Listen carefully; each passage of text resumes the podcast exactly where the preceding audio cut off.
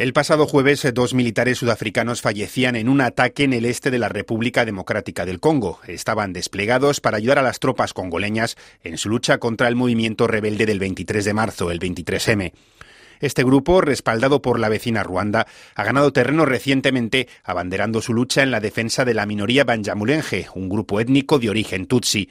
Sin embargo, el gobierno nacional, así como parte de la comunidad internacional, les acusan de querer tomar el territorio para explotar sus recursos, entre ellos uno muy preciado como el litio, en beneficio de Ruanda. Radio Francia Internacional entrevistó a Chimpanga Matala, profesor de Relaciones Internacionales de la Universidad de Lubumbashi.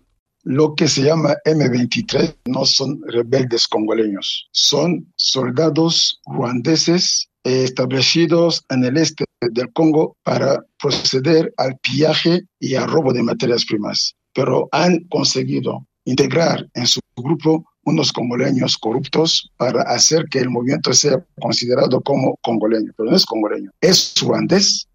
Y Ruanda, necesitado de materias primas, cuando ha encontrado que con esto mejora bien su caja pública, está robando en Congo para invertir en Ruanda, porque Ruanda generalmente es un país agrícola. La ONU ha condenado la última ofensiva del M23, eh, pero desde la RDC se entiende que actúan con cierta tolerancia de grandes potencias occidentales. Por ello, Kinshasa aprobó la llegada de tropas interafricanas encabezadas por Sudáfrica.